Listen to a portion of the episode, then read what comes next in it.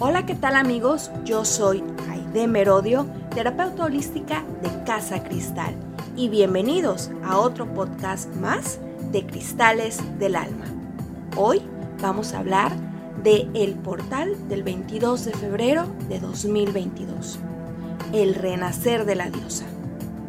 El 22 de febrero de 2022 es una fecha muy particular ya que en este día se llevará a cabo la apertura del portal energético donde finalmente se anclará la energía de la nueva era de Acuario. Energía que tiene como particularidad que su polaridad es completamente femenina.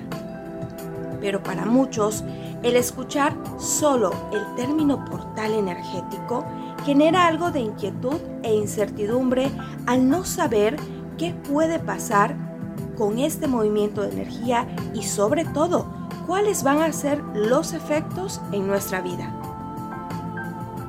Empecemos por entender qué cosa es un portal energético, el cual simplemente es una pulsación de luz o energía que se emana desde el corazón mismo de la fuente divina hacia toda la creación. Cuando se emite ese pulso eléctrico en el universo, la energía va modificando como olas de luz todo cuanto haya sido creado en los distintos planos de existencia, desde las partículas más diminutas hasta planetas enteros, pasando por estrellas, sistemas, constelaciones y galaxias.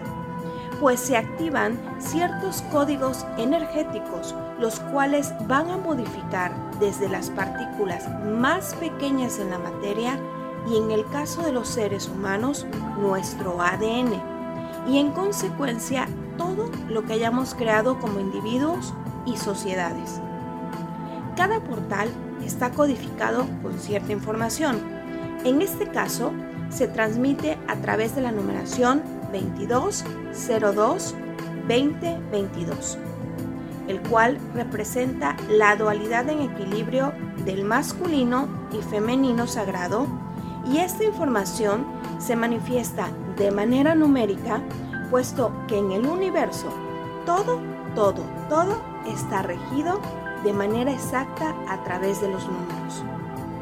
Pero, ¿qué cosa es lo que representa este portal? En particular, este portal, al tener este código numérico, va a traer una reprogramación donde la energía femenina se va a manifestar en todo su esplendor y a la par que la masculina, generando con ello cambios internos donde todo el aspecto femenino va a estar presente en nuestra conducta, tales como la creatividad, las emociones, la intuición, el misticismo, la ternura, la gracia, la sutileza, la dulzura, que son cualidades completamente femeninas, pero que a partir de ahora y por los próximos 2500 años van a estar muy marcadas en todo y en todos, dando paso así a grandes cambios en todo lo que hoy conocemos, desde estructuras políticas, económicas, sociales, culturales y en general en todo lo existente. Por eso hablamos de entrar en una nueva era marcada por el signo de Acuario, que es el signo por el cual nuestro planeta estará transitando durante todo este tiempo y cuya naturaleza es completamente femenina, al estar representada por una virgen con un cántaro que derrama agua, la cual se asocia al fluir de las emociones. ¿Cómo podemos hoy, en particular, aprovechar la energía de este portal. En un día como estos, se recomienda vivirlo de la manera más consciente posible, es decir, estando con toda nuestra atención en el momento presente y con pensamientos y sentimientos armoniosos para que esas ideas y esas emociones sean las que creen la realidad que queremos manifestar usando toda esta energía que hay en el ambiente. Por ello, es importante que este día procures estar en calma mental y emocional. Lo puedes lograr haciendo aquello que más te guste, como practicar algún pasatiempo, bailar o cantar.